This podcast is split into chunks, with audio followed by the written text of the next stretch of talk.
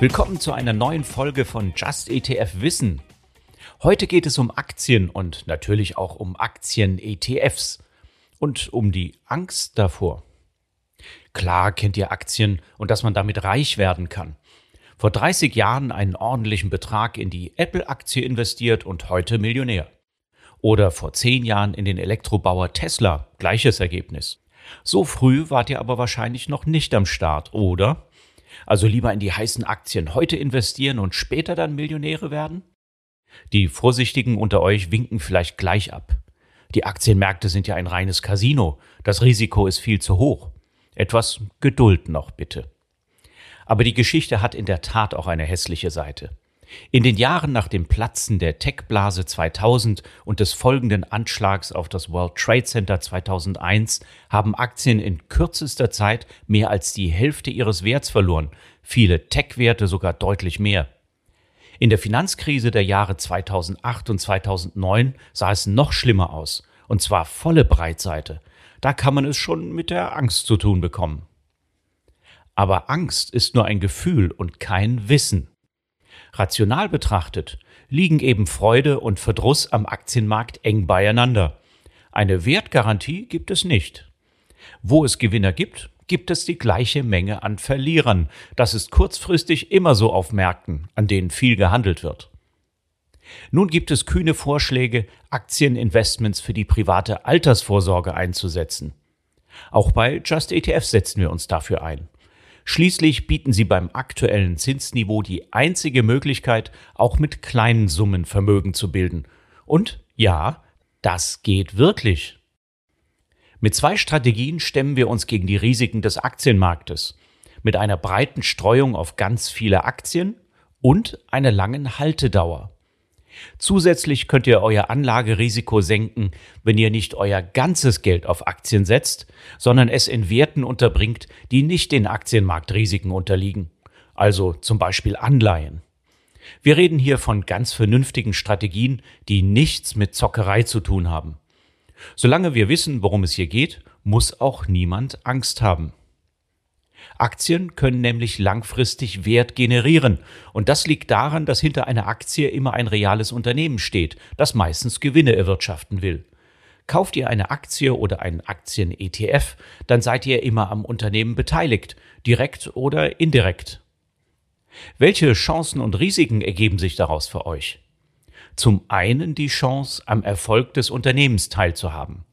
Ist das Unternehmen erfolgreich, schüttet es auf Beschluss aller Aktionäre in der Hauptversammlung Dividenden an die Anteilseignerinnen und Eigner aus. Oder das Unternehmen reinvestiert seine Gewinne und euer Anteil wird wertvoller. Solche Zuflüsse gibt es bei Investments in Gold, Rohstoffe oder Kryptowährungen nicht. Doch hier wie da hängen Börsenpreise eigentlich von etwas ganz anderem ab. Da die Preise für eine Aktie nun durch Angebot und Nachfrage zustande kommen, spielt der aktuell ermittelbare Wert eines Unternehmens eine untergeordnete Rolle. Also welche Gewinne es ausgewiesen hat oder wie hoch die Dividende ausgefallen ist oder welche wertvollen Besitztümer in der Bilanz schlummern. Der Börsenpreis enthält nämlich auch die Erwartungen für die Zukunft. Dafür sorgen die Marktteilnehmer, die das Unternehmen permanent an der Börse handeln. Erwartet der Schwarm der Anlegenden Großes von einem Unternehmen, dann erscheint der Preis eines Anteils auf einmal schwindelerregend hoch. Das führt zum Beispiel dazu, dass die Tesla-Aktie inzwischen mehr als 900 US-Dollar kostet und dass alle Tesla-Aktien an der Börse zusammengenommen mehr wert sind als die Werte von anderen Autoherstellern der Welt.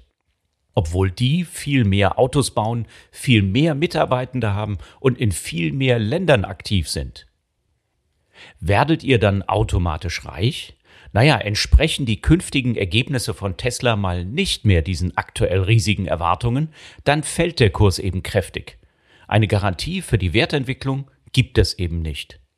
Das ist die Kehrseite des Aktienkaufs an der Börse. Schlimmstenfalls ist die Aktie gar nichts mehr wert, wenn alle ihre Anteile verkaufen wollen. Tatsächlich gibt es eine ganze Menge Unternehmen, deren Aktien an der Börse weniger wert sind als deren Vermögenswerte. So ist der Markt halt. Und von den Dividenden allein werdet ihr nicht reich. Selbst besonders profitable Unternehmen zahlen selten mehr als fünf Prozent im Jahr an Dividenden. Und natürlich nur dann, wenn das Unternehmen tatsächlich erfolgreich ist. Die Wahrscheinlichkeit, dass ihr also eine Aktie erwischt, deren Kurse langfristig steigen, ist gering.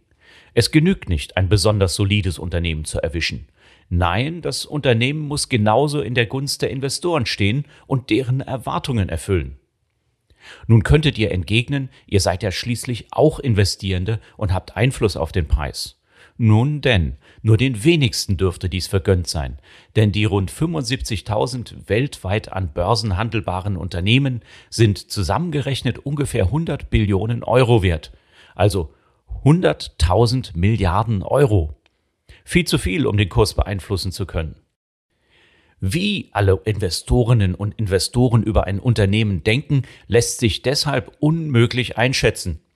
Auf die Dauer ist schließlich niemand damit erfolgreich, auch nicht die Manager teurer aktiver Fonds.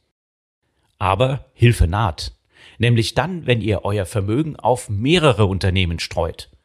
Da sowieso niemand sagen kann, welche Unternehmen künftig eine besonders hohe Wertsteigerung erfahren, koppelt ihr euer Investment einfach an einen Index.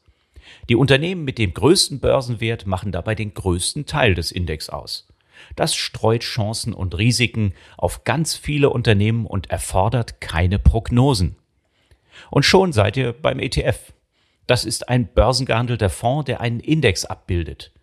Ihr besitzt dabei selbst keine Unternehmensanteile, sondern der ETF besitzt sie. Ihr seid damit Anteilsinhaberinnen und Inhaber am ETF, einem sicheren Publikumsfonds. Die Zahl der Anteile eines ETF ist im Gegensatz zu Aktien übrigens nicht limitiert. Denn sonst würde der ETF ja sein eigenes Angebotsnachfragespiel spielen und gar nicht wie erwartet dem Index folgen. Dennoch kassiert der ETF die Dividenden, die er sammelt und an euch entweder ausschüttet oder reinvestiert. Den ETF kauft ihr genauso wie eine Aktie an der Börse oder richtet einen Sparplan dafür ein. Auf wie viele Unternehmen soll der ETF nun euer Geld verteilen? Der MSCI World enthält fast 1600 Aktien aus 23 Industrieländern. Tesla macht darin aktuell eineinhalb Prozent aus. Wenn die anderen Investoren die Lust an Tesla verlieren, dann betrifft das nur einen kleinen Teil eures Investments. Trotzdem hat der MSCI World Index in den letzten 50 Jahren nach unseren Berechnungen rund 9% Rendite pro Jahr abgeworfen, wenn ihr lange genug investiert wart. Da der Index das Portfolio managt, ist so ein ETF auch sehr günstig zu betreiben. Für ein Indexportfolio mit 1600 Aktien ernimmt sich der ETF jährlich ungefähr 0,2 Prozent eures investierten Vermögens. Risiko gehört aber immer dazu, nur ist es deutlich geringer als bei Einzelaktien. Auch der MSCI World kann innerhalb weniger Tage 35 Prozent seines Börsenwertes verlieren, wie im März 2020 am Anfang der Corona-Pandemie. Hier kommt die zweite Strategie zum Einsatz. Mit einer langfristigen Haltedauer könnt ihr das einfach aussitzen. Nach März 2020 hat es nämlich nicht lange gedauert und der Markt hat sich wieder erholt. In anderen Fällen, wie in der Finanzkrise 2008 und 2009, hat die Erholung etwas länger gedauert. Dennoch hat es sich sehr gelohnt, investiert zu bleiben. Und da ETFs so günstig sind, kommen selbst über viele Jahre hinweg nur wenig Verwaltungsgebühren zusammen. Also, lasst euch von der Welt des Aktienhandels nicht abschrecken. Ein breit gestreuter Aktienbesitz hat in der Vergangenheit ausreichende Renditen abgeworfen. Das hat nichts mit Spekulation zu tun. Zusammen mit dem Zinseszins lohnen sich ein Investment und das Sparen in einen Aktienindex, wenn ihr einen günstigen ETF nutzt. Und wenn euch die Schwankungen immer noch zu sehr zusetzen, dann haltet einen Teil eures Vermögens in weniger schwankungsanfälligen Vermögenswerten wie Anleihen oder Geld auf dem Tagesgeldkonto.